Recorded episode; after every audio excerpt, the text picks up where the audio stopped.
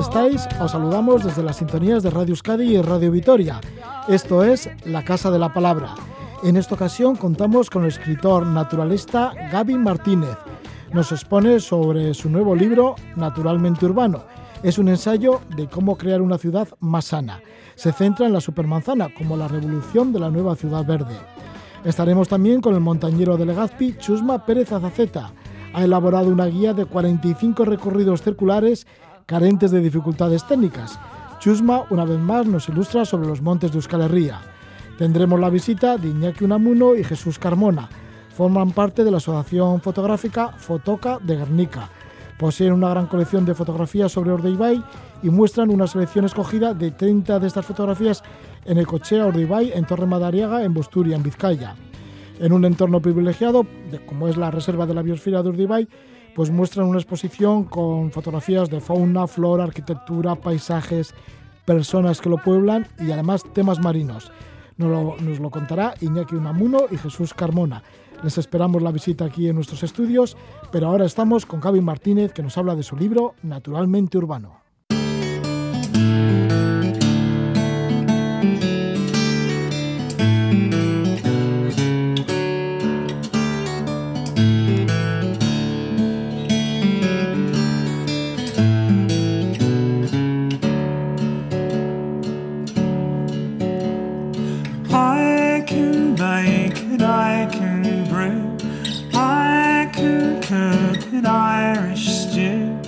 Wash a shirt and iron it too.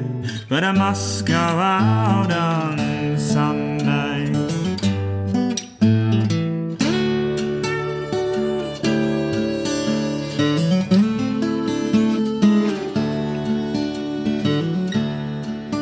Six days I work with all my might to keep the pots and kettles bright, to keep the cobwebs out of sight. But I must go out on Sunday.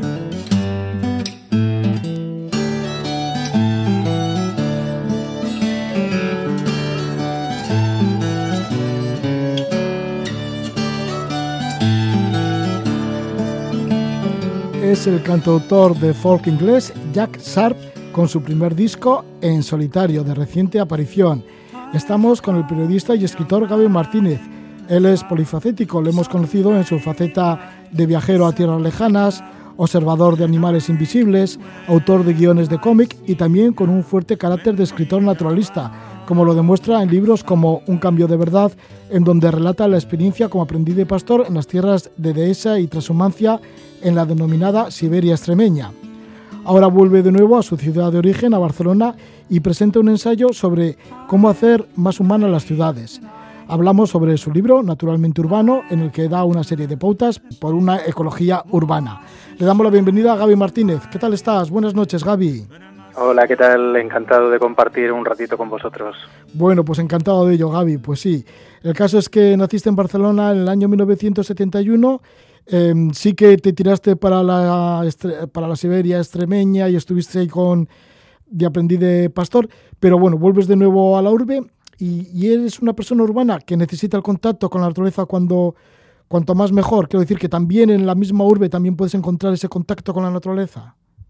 Bueno, que el contacto lo busco en todas partes, no solamente en la ciudad. Lo que pasa es que cuando te das cuenta de que estamos rodeados de muy poca eh, naturaleza en el sentido de plantas, animales, eh, pues eh, entonces sí que yo creo que ahora además con el contexto que tenemos es todavía como más adecuado intentar mm, visibilizar esas ausencias eh, que tenemos alrededor, ¿no? Y ponernos un poco las pilas para intentar eh, eso, que por lo menos nos pongan más verde. E intentar nosotros ponerlo también, desde los huertos urbanos hasta las azoteas verdes, hasta el crear corredores que para que los animales puedan de repente pues volver a, a lugares que durante un tiempo habitaron y que sobre todo los automóviles pues expulsaron expulsar los automóviles, sí, de eso habla bastante este ensayo.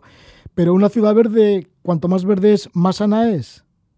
Sí, sin duda. Bueno, esto es algo que Estefano Mancuso, que es uno de los grandes pensadores a, propósito de, las plantas, eh, insiste, ¿no? O sea, cuanto más verde tengamos, pues más se oxigena el entorno y mejor vamos a poder respirar. Los procesos del, dióxido de carbono, por ejemplo, pues se van a hacer más fáciles, van, lo van a absorber eh, las propias plantas, ¿no? Pero yo creo que eh, la, lógica no debería hacerse ser esa pregunta, que es una, una cosa casi, eh, bueno, de, de, ser vivo, ¿no? De estar en la tierra. O sea, cuanta más hemos crecido como seres vivos en una desde la naturaleza, vivimos en ella y ahora lo que estamos haciendo, más bien, es eh, acortar nuestros espacios de verde, de tierra, de todo lo que tiene que ver con, con, con, lo que nos hace humanos, te diría, y nos estamos rodeando de asfalto, de cristal, de hormigón, y sobre todo de esas máquinas que ocupan hasta un 80% de las metrópolis y desplazan lo que es nuestra vida más completa a los márgenes. El hecho de que haya tantísimos automóviles, o sea, que la ciudad esté concebida, sobre todo pensando en esas máquinas de gran tonelaje, es que, por ejemplo, nosotros como humanos acabamos pensando, utilizando nuestros sentidos para pensar en que no nos atropelle un coche,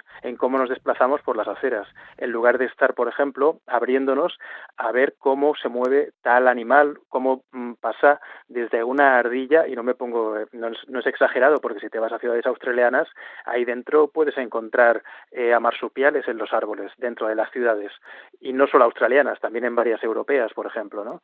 Eh, quiero decir que el, el hecho de intentar vivir rodeados de verde es intentar básicamente vivir de una forma más acorde con lo que nosotros somos como seres vivos. Entonces, eh, lo, o sea, yo por eso te digo que la, pregunta más bien debería ser, creo, es hasta qué punto vamos a soportar vivir rodeados de un 80% de la superficie metropolitana rodeada de asfalto y pensadas para máquinas para máquinas, para ese tráfico rodado. El tráfico rodado que también es el principal difusor de los decibelios dentro de las ciudades. Y es que tu ensayo comienza así, ¿no? Cuando sales de, una consulta, de una operación, estás recién operado de un oído y justamente pasa una ambulancia del hospital, pega un zumbido la sirena a cuatro metros de ti y te vuelves a quedar otra vez sordo. Y entonces es cuando empiezas a desarrollar todas estas ideas de este ensayo. Sí, bueno, las ideas estaban latentes, pero cuando ocurre algo tan paradójico y tan extraño, pues eh, todavía, claro, piensas aún más, ¿no? En qué tipo de ciudades vivimos que es posible que al salir de un hospital una ambulancia te reviente el oído con la sirena. Entonces, a partir de ahí, claro, pues piensas mucho más a fondo, en este caso, en el sonido, que además, curiosamente, eh, es a partir del sonido cómo se crea el concepto supermanzana, que es central dentro del libro porque propone un nuevo diseño urbano, ¿no? Ese, ese nuevo urbanismo, ese modelo, esa célula eh, urbana, que se plantea en concreto desde Barcelona, pero que ya está funcionando en muchos lugares, para empezar en Vitoria, donde está triunfando, donde está funcionando y, se está ampliando, eh, parte de una persona que un día quiso reducir el sonido en la ciudad. Y a partir de buscar las formas para intentar que el, ruido no nos afectara de la misma manera, descender el volumen de los decibelios, eh, al pensar en eso, vio que tenía que cambiar a la movilidad, la red de autobuses para empezar, y a partir de ahí vio que, claro, no basta solamente con hacer un par de movimientos. Si tú quieres un efecto eh, profundo, tienes que hacer que todo se coordine y que no solamente al final eh, quieres no quedarte sordo, tampoco quieres morirte de un cáncer de pulmón, tampoco quieres que te atropelle un coche, y entonces todo mm, eh, tienes que pensar integralmente en lo que es una ciudad de tal manera que lo que empezó siendo como un estudio sobre el ruido eh, para mm, reducirlo, se convierte en una célula urbana que ya está funcionando y que queda como uno de los grandes mm, baluartes, diría ahora, de lo que puede ser la propuesta desde el urbanismo de cambiar nuestras ciudades de una manera barata, eh, rápida y eficaz. ¿Cómo sería entonces esa supermanzana? ¿Cómo es ese diseño urbano? Bueno, nosotros aquí en, Barcelona, claro, se parte de una manera muy gráfica de lo que en su momento diseña Ildefons Sardá, que es eh, la manzana, que son 113,3 metros por 113,3 metros, son cuadrados con chaflanes en, los ángulos eh, del cuadrado, pues están recortados para que hagan chaflanes y ahí pues se pueda eh, pues aparcar o hacer incluso una cierta vida, ¿no? las personas que circulen por ahí. Lo que ocurre es que este diseño que Sardá lo plantea en su día para intentar eh, higienizar las ciudades y hacerlas dinámicas y permitir que el tren pues eh, penetre dentro de la ciudad y, que todo sea eh, pues más dinámico. Y adelantándose también a la llegada de los automóviles es tiene el poder anticipatorio esa cuadrícula no piensa las calles que miden 20 metros, por ejemplo, que tienen que ser más anchas que el alto de los edificios, 16 metros, y al y, todo eso funciona. Realmente son ciudades muy oxigenadas, donde la gente puede caminar a gusto, donde los eh, automóviles pues que circulen, los carromatos, eh, pues eh, digamos no entorpecen lo que es el paseo de las personas. Pero en los años 60 con las grandes migraciones llega muchísima gente a la ciudad no solamente a Barcelona, al resto de ciudades también, y lo que ocurre es que los planes que se habían establecido para tener una ciudad oxigenada, pues dejan de servir, se desfasan. Con lo cual, cuando ahora mismo pues nos encontramos con ciudades mm, repletas de gente, con mucha más de la que estaba prevista, y con unos volúmenes de tráfico que también son descomunales, que lo que hacen es disparar alertas de contaminación eh, constantemente, eh, hay que activar alguna forma de, mecanismo de defensa, ¿no? de urbanizar de otra forma. Entonces, lo que hace de una manera muy práctica eh, Salvador Rueda, que es como se llama el, urbanista, que, toma la idea de Ildefons Sardá y lo que hace es adaptarla. En lugar de una sola manzana, lo que va a hacer va a ser multiplicarla por tres y por tres. O sea, coge tres manzanas en horizontal, tres eh, manzanas en perpendicular y crea una supermanzana compuesta por nueve manzanas eh, en cuyo interior los automóviles van a funcionar de otra manera. Van solamente a poder eh, ir a una velocidad de 10 kilómetros por hora, por ejemplo, y solamente van a poder entrar los que eh, pertenezcan a vecinos o vayan a hacer algún tipo de descarga y la hagan rápidamente y salgan de, ese espacio, ganando espacio para el arbolado, para las plantas, para que las personas pasen, para que los niños jueguen y dando una presencia eh, mucho más grande a las primeras plantas, eh, de tal manera que podamos ver, pues eso que lo, se puede ver ya en algunas ciudades y en, los pueblos siempre se ha visto, que es sacar de la silla a la acera y estar ahí charlando pues con, los vecinos, ¿no? Ese es el nuevo concepto urbano que proponen las supermanzanas. Pero volviendo de nuevo al ruido, em, dices que las estadísticas anuncian que el ruido es el factor medioambiental que menos importa a la gente. Los urbanistas hemos asumido el ruido excesivo como algo natural, que ya forma parte del ambiente. Sí, claro, eh, pero no solamente el ruido, es que la propia polución. Si no nos dicen que nos estamos muriendo por contaminación, no vamos a pensar en ello. Es que ni siquiera veremos el cielo gris o nos molestará el cielo gris. El ser humano es impresionante. Con la ciudad carbón de Charles Dickens, cuando eh, eh, que comenta él en su Oliver Twist famoso, eh, el resultado de la revolución industrial, lo que ocurre es que muchos miles, millones de personas encuentran que hay que vivir en la ciudad. Entonces, el peaje que pagan es amontonarse en lugares con una higiene desastrosa donde la gente muere por enfermedades y por porque se les cuelan las ratas y no tienen unas cañerías adecuadas, pero les da igual porque se supone que eso es lo que hay que hacer y hasta que no se reacciona porque realmente se hacen cuentas y no sale rentable que se esté muriendo tanta gente y no se cambian entonces pues eso no se no se actualizan y se higienizan eh, los apartamentos los pisos las calles pues esa, la gente continúa ahí apoltronada y aceptando que la, la, basura en la que está viviendo. Pues ahora estamos en una situación no tan extrema, más invisible, pero que es eh, igual, o sea, tenemos un ruido que nos está dejando sordos. La, cada, la, última generación eh, se pierde oído 14 eh, años antes que la anterior, por ejemplo, y preferimos blindar nuestros eh, espacios en lugar de presionar a los gobiernos, a, los ayuntamientos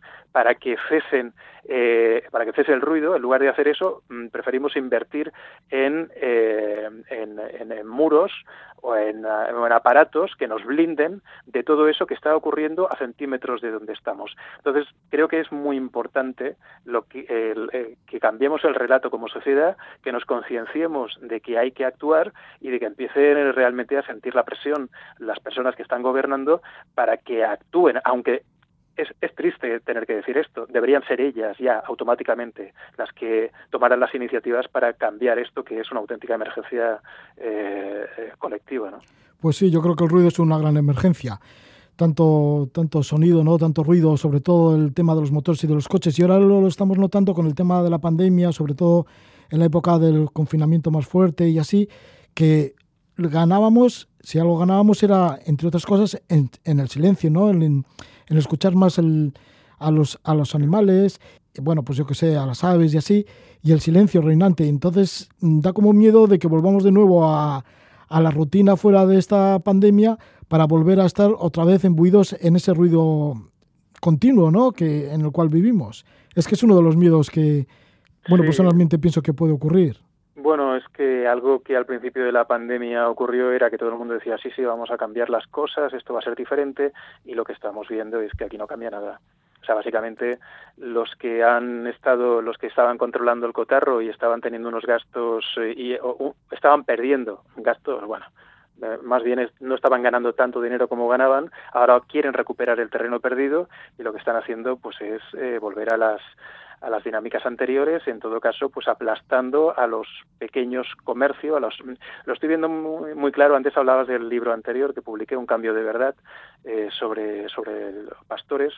Eh, ahora mismo eh, me llegan noticias constantes de pastores que trabajan con, en ecológico, de agricultores que trabajan en ecológico, que están teniendo que vender sus terrenos y sus cabezas de ganado porque los terratenientes lo que hacen ha sido acelerar eh, la maquinaria y está siendo insostenible de forma definitiva ya para los que estaban, eh, eh, digamos, abriendo esas ventanas de oportunidad. En lo que tiene que ver con el ruido en la ciudad, pues nada, en cuanto a esto, precisamente lo que hacen los lobbies del automóvil, pues es presionar para para que todo siga igual, diciéndote que ahora que van a venir los coches eléctricos, pero para que haya el mismo número de automóviles, sin pensar que a lo mejor es más práctico para todos, menos contaminante desde luego, y que va a reducir eh, tanto el ruido como la contaminación ambiental, el que nos desplacemos pues un poco más en transporte público, ¿no? Aquí se pondrán ahora, este, eh, lo tienen estupendo para decir que con la pandemia, pues ahora claro la gente mm, tiene que mejor que vaya en transporte privado, ¿no? Esto es eh, el pez que se muere de la cola, o sea, es, como una trampa. También te dicen que los murciélagos son los que han traído el COVID. En realidad, lo que ha traído el COVID ha sido que a, los animales se les ha cercenado los espacios de libertad que tenían para vivir tranquilos con la deforestación a causa de lo que está haciendo el hombre y entonces se han estrechado los márgenes entre eh, los lugares donde viven estos animales y, las personas y los virus que podían estar antes en lugares pues perfectamente aislados donde sin mm, posibilidades de propagación real entre colectivos humanos han dejado de existir y ahora ya eh, en la cercanía entre especies pues que pueden eh, traer virus y nosotros pues son mucho mayores. Pero entonces, ¿de quiénes? Y en este caso utilizar un, término, eh, digamos que no me gusta mucho utilizar, pero ¿de quién es la culpa? La culpa es de nuestra. Y aquí en las ciudades, exactamente lo mismo. O sea, vamos a, no estamos dispuestos a, a volver a escuchar los pájaros de verdad y si lo estamos, vamos a tener que demostrarlos, porque yo, por ejemplo, para escribir este propio libro, yo he sido presionado pues, por la industria del automóvil que me sugirió que después de haber hecho una entrevista no fuera publicada. Para es que se dieron cuenta que, claro, si, si insistían, pues igual era peor la, la, negación que no el que, el que apareciera, ¿no? Eh, lo que me habían dicho. Pero quiero decir, en ese punto estamos. Y el miedo que tú decías, pues bueno, es, yo creo que es un miedo real y compartido por muchas personas, ¿no? Basta de, mirar unas noticias que están condicionadísimas por grupos de presión, por lobbies de industriales que quieren mantener el status quo básicamente y vamos a intentar asociarnos como, como, bueno, como un colectivo de verdad para intentar al menos, básicamente de lo que aquí se trata es de sobrevivir. De sobrevivir y esa batalla al espacio del automóvil que que va ocupando todo, bueno, y no solo en las ciudades, sino también en las grandes autovías que se construyen y demás, ¿no? Todas esas grandes infraestructuras, pienso, vamos. El caso es que para reflexionar sobre esto está este libro de Gaby Martínez, Naturalmente Urbano, un libro que lo edita Destino. Porque seguramente, mm, Gaby, que podíamos seguir toda la noche hablando de este tema, ¿no? Sí, bueno, desde luego queda muchísimo de sí. Es que creo que ahora mismo es el gran tema del futuro. Estamos muy centrados con la pandemia, pero se nos escapa que lo que va a cambiar de verdad el status quo mundial de forma sostenida es el cambio climático. Eso es lo que va a cambiar y lo que ya, de hecho, esta pandemia es un, es un avance de lo que viene. Entonces, no es ponerse catastrofista, es decir simplemente que está en nuestra mano el poder conducir un mundo un poquito más saludable y un poquito mejor pero lo que es seguro es que quedándonos sentados mirando la televisión no vamos a cambiar gran cosa. O sea, bueno, animaría a todo el mundo a, actuar y a hacer esos pequeños movimientos domésticos eh, en asociación con los vecinos para eh, ir, pues eso, llevándonos a otro lugar, ¿no? Y a respirar mejor y a, y a ser más sanos en general. Y entre otras, no utilizar tanto el automóvil. Bueno, pues muchas gracias, Gabriel Martínez, por estar con nosotros un placer, como siempre, acompañaros, que con vosotros siempre es un, lujo el poder compartir estos espacios eh, que dedicáis siempre a este tipo de temas. Muchas gracias.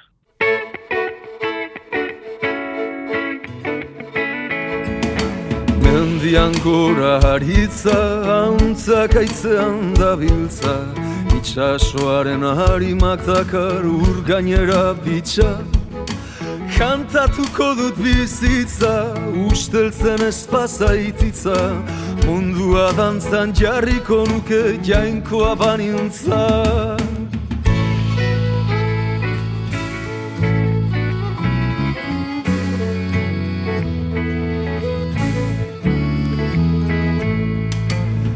Euskal Herriko tristura, soñeko beltzen joskura. Txori negartiz bete da eta humore sustua. Elma idazue freskura, ura eskutik eskura. Izarren salda urdina danda bizi naiz gustura. Elma idazue freskura, ura eskutik eskura Izarren salda urdina danda bizi naiz gustura. Bizitzaren alarkuna, eriotzaren laguna Beko kibeltza jarrita ez da argitzen iluna. Etorriko da eguna, gogorra edo biguna Kampai tristeak entzun da barre egingo duguna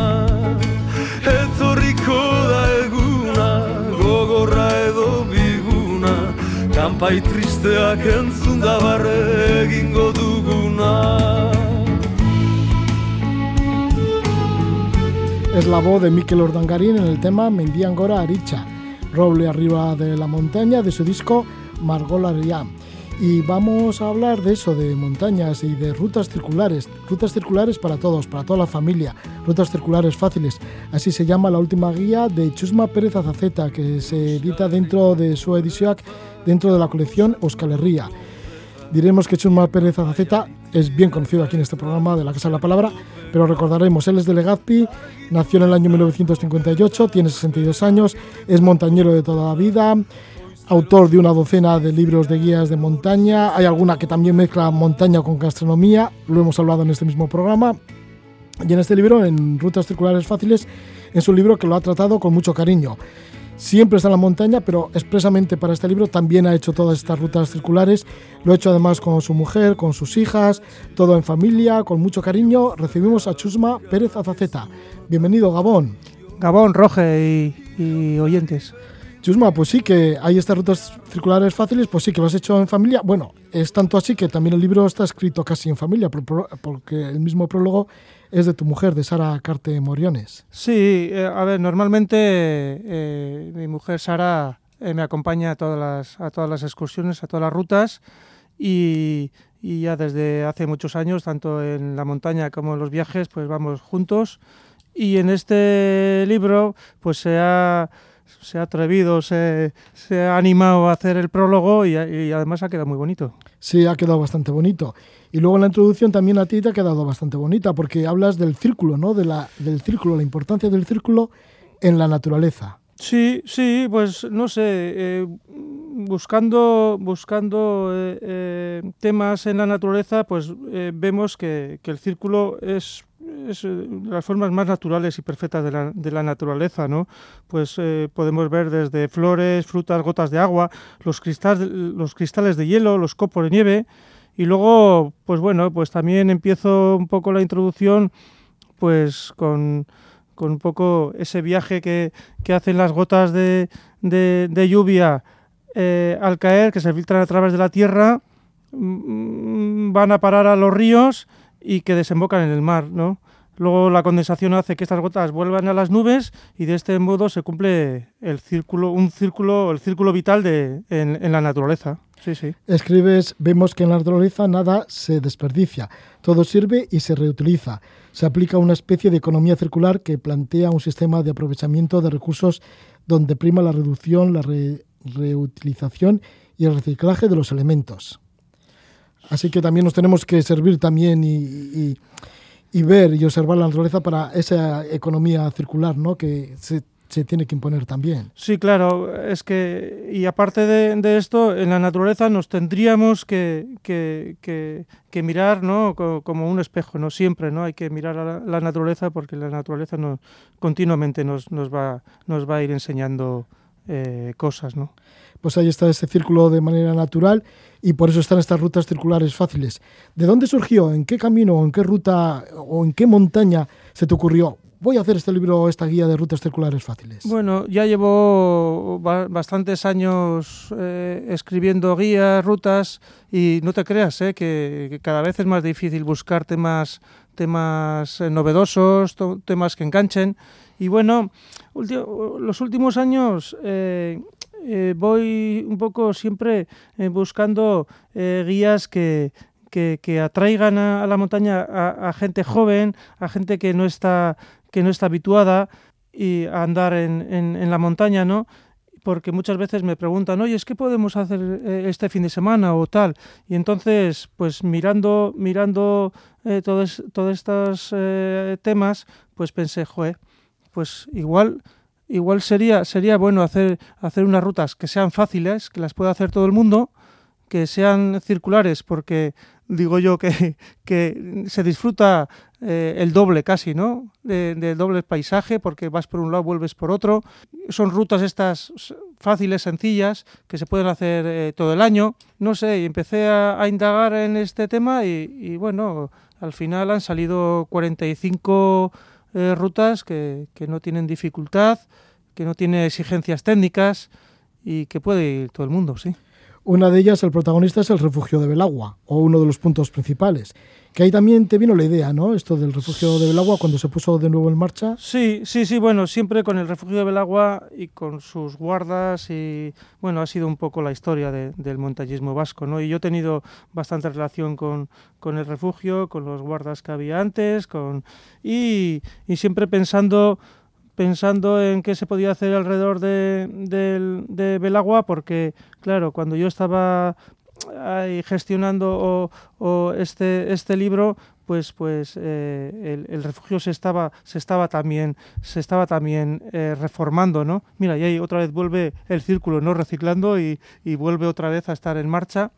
Y, y, bueno, pensé, pues bueno, habrá que hacerle un, un, una ruta aquí eh, de, saliendo desde, desde el refugio de Belagua y bueno, pues sí, ha salido, o sea, además bonita, de alta montaña, con buenos paisajes, va bien, bien, bien. La alta montaña que lo recomiendas porque luego también hay una sección de mmm, qué lugares recomiendas, qué rutas recomiendas según la estación. Y las de alta montaña o las que son cumbres más elevadas, prefieres que sean en verano, claro, porque no hay nieve, la nieve del invierno. Sí, sí, sí, y además, hombre, porque también hay más, más luz, eh, hay eh, el invierno es muy exigente eh, técnicamente y, físicamente y, en el verano, primavera, verano sobre todo, pues podemos disfrutar más eh, de estas montañas, pues eso, ¿no? Pues, pues más altas, ¿no? Clásicos, yo qué sé, no sé, el Toloño. O ya vamos a Pirineos y el Ori o Lácora, que, que es donde, donde la ruta que, que sale de, del refugio de, de, Belagua. Para el otoño, ¿qué recomiendas? Pues para la... Bueno, por supuesto los bosques, ¿no? Porque sí. hay tanto color ahí. Sí, los bosques. Y, y, y en este libro eh, caminamos por bastantes bosques. En Álava, eh, Soila, eh, en Vizcaya y China, Articucha, Articucha en, en, Guipúzcoa, pues bueno, que es un hayedo pues fantástico, ¿no? O el barranco del suspiro en, en, en, en el señorío de Vértiz, ahí en, Navarra. No sé, el otoño siempre da mucho juego. Sí, sí. En invierno tiramos para la, para la costa más que para las altas cuotas.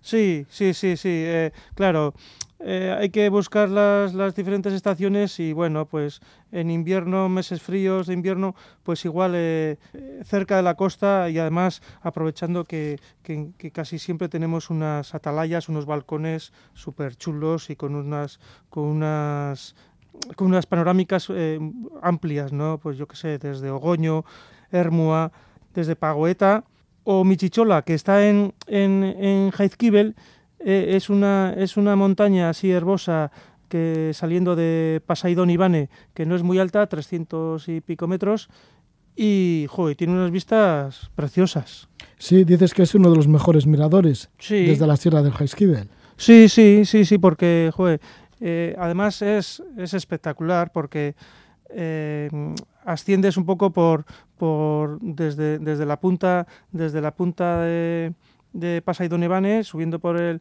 por el semáforo Talaya, subes subes eh, eh, por un sendero donde, donde las rocas de arenisca tan singulares y características de, de y luego arriba joder, llegas a, a unas praderas que están situadas un poco mirando hacia el norte, hacia, hacia el mar, hacia el Cantábrico, y joder, es, aparte que es como muy relajante y así, pues es, es eh, tiene unas panorámicas muy, muy, muy, muy preciosas. Sí, dentro de estas atalayas y acantilados también marca la ruta de Zumaya-Guetaria, territorio del Chacolín guipuzcoano. Sí, sí, sí, además eh, jo, es que es un sitio es un sitio que vas, vas caminando por, por, por los viñedos de, del Chacolín y joder, pues, eh, pues en algún momento eh, utilizas o, te, te, apuntas a la, al sendero de la GR 121, que es la Vuelta a Guipúzcoa, y los caminos,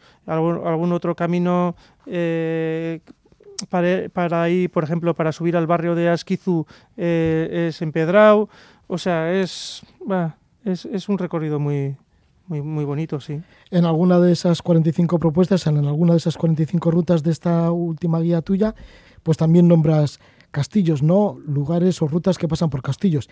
Y ahí parece, aparece el primero de ellos, el castillo de Portilla. Para esto ya nos vamos al sur del territorio alavés, frente a la sierra de Toloño. Sí, sí, sí. Además, joder, no conocía en ese momento, o sea, parece que he estado hoy todo el día en, en la montaña y durante muchos años y no conocía esta esta, este, este, esta montaña, esta sierra, Chulato, y, y nada, y me, y me, sorprendió mucho, eh, pues eso, ¿no? Las, los castillos, porque aparte de que pasamos por el castillo de, de, de, Portilla, eh, desde arriba, desde, la, desde el alto de, desde la cumbre de Chulato, eh, por el otro, la otra vertiente, vemos también otro castillo, ¿no? De Lanos, de Ocio, hacia el sur, y quiero decir que, joder, que es precioso, sí, sí. Sí, y además te han salido unas fotografías, pero qué bonitas, ¿eh? Sí, sí, sí, sí. sí. Hay el castillo, fíjate, en mitad de, un, de la niebla, bueno, de las nubes. Sí, es que casualidad, mira, ese... De, y luego eh, las montañas nevadas al fondo. Sí, sí, sí, eh, Moncayo y toda la zona de, de Cantabria. Y, es que eh, cuando bajé, a, cuando iba hacia, por, por cruzando todo a la, hacia el sur, iba, iba todo debajo de la, de, de la, de la niebla eh, mañanera y jo, yo pensaba que, que, no, ni, iba a salir del coche. Y casualidad subía, eh, me acerqué hasta, ya que estoy ahí abajo, pues ya me acerqué hasta el pueblo de Portilla y, joder, se empezó a levantar un poco. O sea, salí, salía yo por encima de las nubes y bueno, tenía unas, unas vistas espléndidas. Wow. Sí, sí, sí, disfruté de lo lindo. Joder. Sí, en estas rutas circulares pues marcas algunas que son conocidas o que están bastante trilladas, pero también aparecen algunos caminos más olvidados. ¿Cuáles pueden ser algunos de ellos? Sí, sí. A ver, la verdad que en Euskal Herria, la montaña de Euskal Herria está, está muy andada, muy, muy visitada y hay, hay pocos caminos o pocas montañas también que, que son menos visitadas, ¿no? Pero, por ejemplo, no sé, una, un, una ruta circular que, que he incluido que sale desde Mendaro y pasa por las, por, por las cimas de Engaraluz y Gainchipía, ¿no? Que no son que no son tan conocidas, no anda mucha gente y además los, los, caminos que, he tenido que utilizar para, para engarzar, ¿no? para engarzar la, la, ruta circular, pues en algunos momentos pues no están marcados, no, pero están, o sea, está bien explicado, te quiero, pero eh, no, no, están a las típicas marcas de GR o de senderos locales o y, está, está bien de vez en cuando pues andar o conocer zonas que, no son tan, tan transitadas, ¿no? Algunas de ellas es la zona esta de Mendaro y así. Sí, sí, eso. Mendaro, sales del mismo Mendaro, que, está en el extremo más eh, occidental del macizo de Izarraitz. Así como Izarraitz pues, pues está más conocido por la zona de, del Erlo o, alrededor del, del, refugio de Xochote pero esta zona que está más al extremo occidental pues está, está menos, menos, menos andada, es menos conocida y hay dos, dos, dos cimbas que, están, que son va, chulas, que, que son al eh, final como una pequeña pirámide de Garaluz y Gainchipía, sí, sí. El refugio del agua, que fue el origen de este libro, de esta guía de rutas circulares fáciles, en Navarra, una cota así bastante elevada. ¿Alguna otra?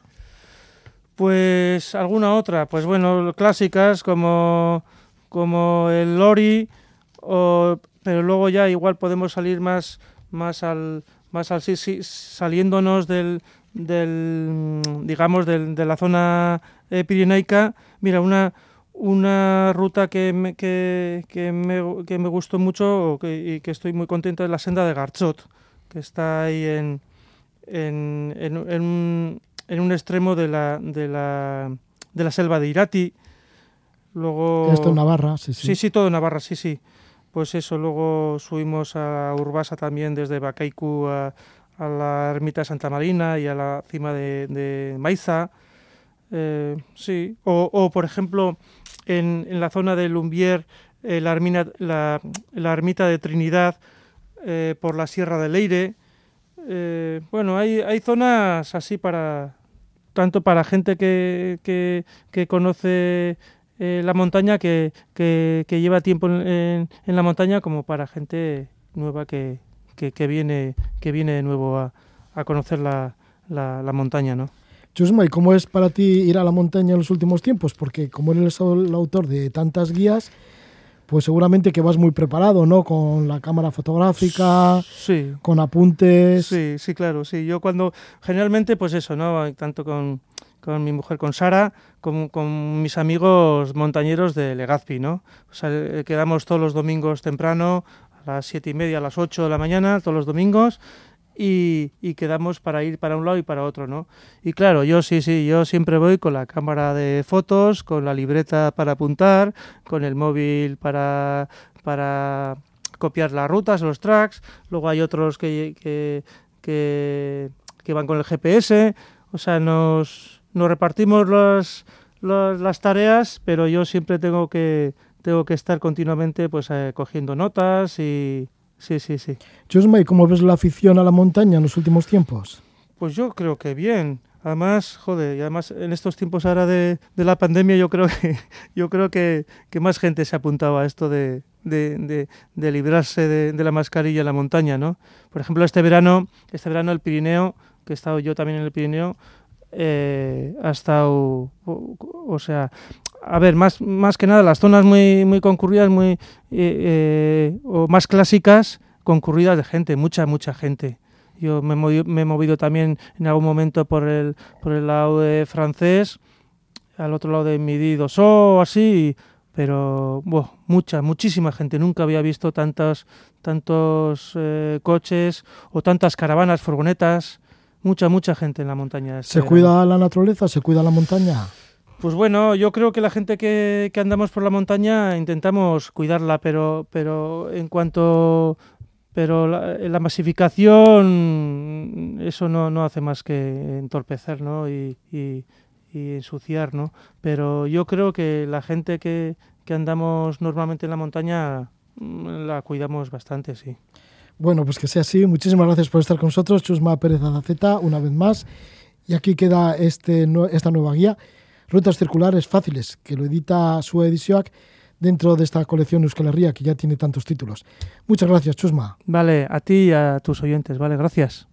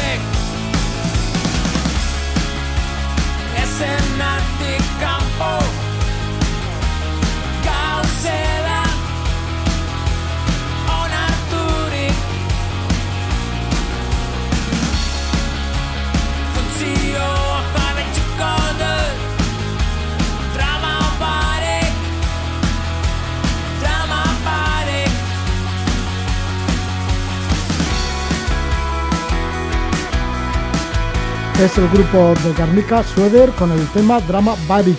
Nos quedamos en Guernica y estamos con Fotoca, Guernica Co, Algas Quilaricha, Alcartea. Inició su andadura esta asociación en el año 2010. Empezaron cuatro fotógrafos, todos ellos amigos, y ahora son 35. Organizan concursos fotográficos, cursillos y exposiciones. La actual exposición es Urdabey visto por Fotoca.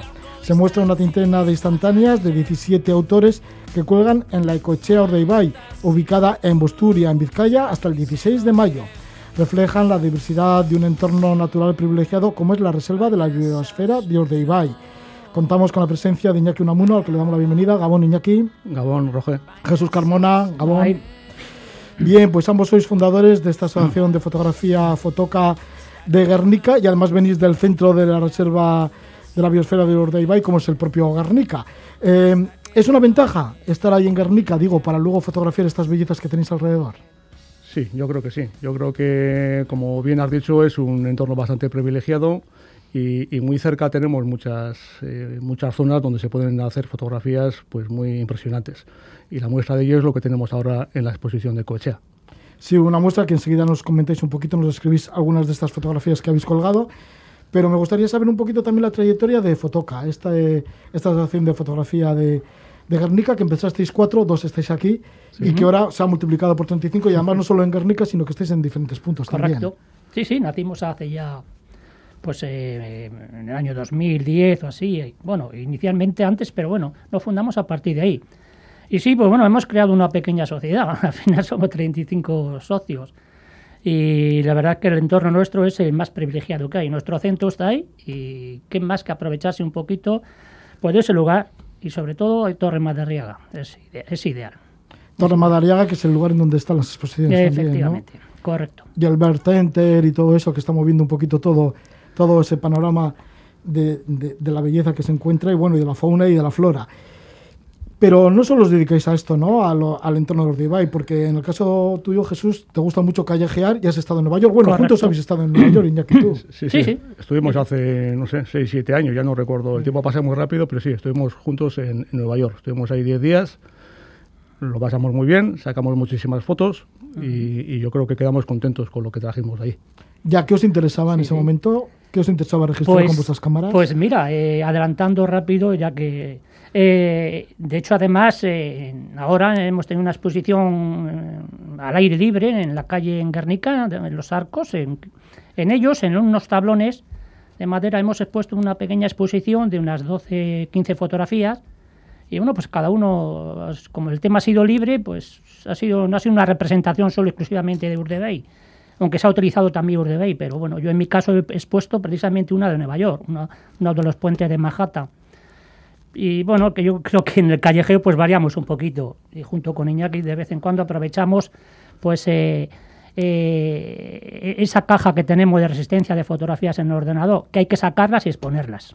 Sí, pero claro, de Urdebay tendréis una colección bastante grande de fotografías. Sí, sí, por- eh, todos, todos, porque como vivimos en ese entorno, pues el- hemos hecho muchas salidas fotográficas en el entorno de Urdaibai, de forma colectiva y de forma individual también, y tenemos, tenemos un archivo de fotografías de Urdaibai bastante amplio. ¿Cuáles son los motivos? Los motivos principales de vuestras fotografías, lo que soléis cantar. Bueno, pues principalmente, en mi caso, te hablo, pues, eh, paisaje, ¿no? Mm, Tengo bastantes fotografías de costa, de mar, de amaneceres, de atardeceres, pero bueno, mm, también da para más, ¿eh? Da para interior, bosque, pues, pequeñas cascadas, ríos, también da para, si quieres hacer un poco el factor humano, pues el tema de, no sé, los carnavales de Mundaca, Torras, Hay- yo creo que hay bastante diversidad de, de- temas para tocar dentro de Urdaibai. Jesús, y siempre sorprende, digo, a pesar de todos los años que lleváis desde el año 2010 hasta Sí. ahora, siempre encontráis algo nuevo. Mira, pues eh, te voy a adelantar una anécdota rápida en cuanto a la exposición que acabamos de, mm, de- de- de exponer en Torre Madariaga. Eh, colgando dicha exposición, eh, tuvimos en un momento la duda de que cada vez que colgábamos una foto pensábamos, si, ¿cuál es la que va al lado? O sea, y decidimos agua, tierra, agua, tierra, porque Urdebey es, es todo costa y es río o ría. Y en ese caso, pues todo va en torno a la ría y a la costa y luego en el interior. Luego, por lo tanto, hay que decidir, eh, es decir, eh, completar eh, agua con tierra y tierra con agua. En realidad solo es intentar por todos los medios plasmar lo que hay en Urdebey, todo el espacio. De tema de agua, ¿qué es lo que se representa? Bueno, pues tema de agua se representa. Perdona, que Iñaki tienes una fotografía además que sale el puerto de Bermeo. Bueno, no es que salga, sino es un detalle del puerto de Bermeo y de los pesqueros. Eso es, eh, la fotografía que tengo yo expuesta en Ecochea es un detalle de unos, unas embarcaciones pesqueras del puerto de Bermeo y lo que quería reflejar es un poco la diversidad de colores que tienen esas embarcaciones. Desgraciadamente a día de hoy ya no se ve esa diversidad de colores. Esa esos colores se veían hace 30, 30 años, 25, 30 años, cuando las embarcaciones pesqueras eran todas de colores verdes, azules, rojas, ¿no? Eh, había infinidad de colores. Ahora, pues puede gustar más o menos, ahora son colores más uniformes, blancos y tal, y ya es difícil ver esa, esa, esa gama de colores que se veían hace años. Y lo que he intentado representar en esta Perdona, ¿y por fotografía... qué es esto? Pues porque ya apenas quedan ya embarcaciones pesqueras en los puertos de, de aquí, ¿no? Son embarcaciones deportivas más que pesqueras, ¿no? Y yo creo que esa es la razón. No, no soy ni un experto en la materia de pesca, pero yo creo Ya. que la razón puede ser esa. Sí, Iñaki, entonces decías, a raíz de esa fotografía y de temas de agua, Sí, bueno, pues yo ahí he querido re- eh, representar eso, los colores y el reflejo de, de esas embarcaciones en, el- en el agua del puerto de, de Bermeo. Y luego, bueno, también hay otras muchas fotografías de, de oleajes, de costas, de rompientes en, en la costa. Y hay eh, de lo que es la ría de Garnica, en la zona de Mureta, que es una zona muy fotográfica por los embarcaderos que tiene. Hay, hay, un poco de todo. en cuanto a flora y fauna, Pues eh, bueno, eh, yo, yo, yo he elegido un tema un poquito, bueno, me he ido al bosque de Oma, está muy representado, pero bueno, eh, quizá porque el colorido que sigue teniendo el bosque de Oma también es, muy es, es espectacular. Eh, hay que variarle, hay que darle un color nuevo, no sé, pues hacer también un poquito que todo ese arbolado pues prevalezca también un poco los tonos grises, es decir, el negro y conjunto con el color. Eh, yo creo que, el tema de- de- en la naturaleza, yo creo que tampoco, tampoco puedes irte a un lugar para que sea determinado y decir, este es el, apropiado. Lo apropiado es Urdebey. Yo creo que cada uno en el momento en que se encuentra, pues dependemos a veces de la luz, del momento.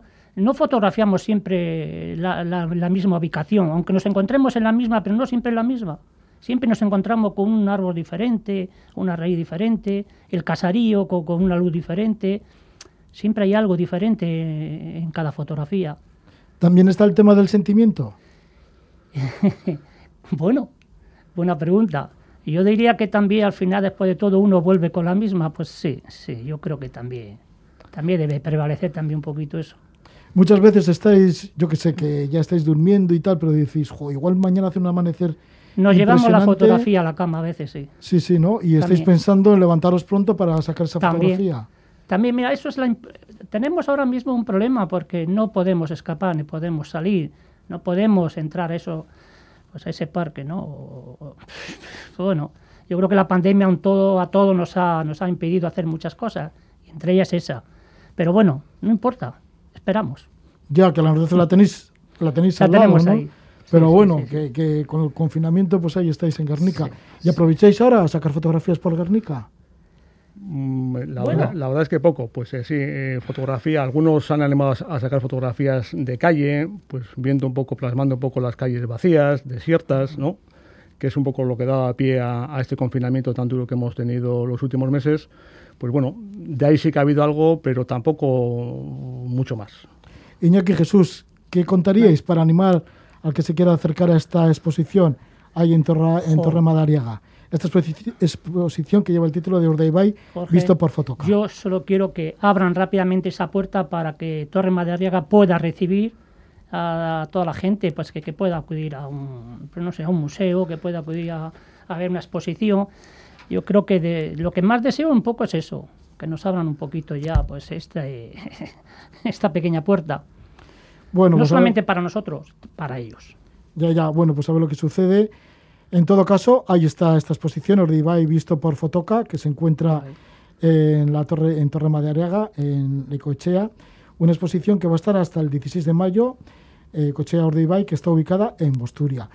Muchísimas gracias por venir, Guernica, y estar presentes aquí Muy con bien. nosotros. A ti. Encantado. Jesús Carmona, un abrazo. Iñaki Vale. Unamuno, un abrazo. Vale, hasta cuando Igualmente. queréis. Que por cierto, Iñaki, hace tiempo estuviste con nosotros hablándonos de Serengeti. Sí, sí, hace unos años ya sí. Sí, sí, fotografías en Serengeti, Sí. ya hay en la zona de Kenia y eso. Y ya sé que has estado también mm, más recientemente por Botswana y Namibia. Bueno, ya estaremos otro día. Así que que vaya todo bien con esta exposición. Vale, gracias. Vale, gracias a vosotros. Hemos conversado muy a gusto con Iñaki Unamuno y Jesús Carmona, que forman parte de la Asociación de Fotografía Fotoca de Guernica. Nos vamos con el último single de Paul Stanley. Paul Stanley, que es un componente histórico dentro de la música del rock, ya que pertenecía al grupo Kiss. Fue cofundador y líder de este grupo de Nueva York. Ahora está con un grupo de muchos músicos que se llaman Soul Station. Y con la música de Paul Stanley y Soul Station nos despedimos. Que disfrutéis mucho de la noche, Gabón.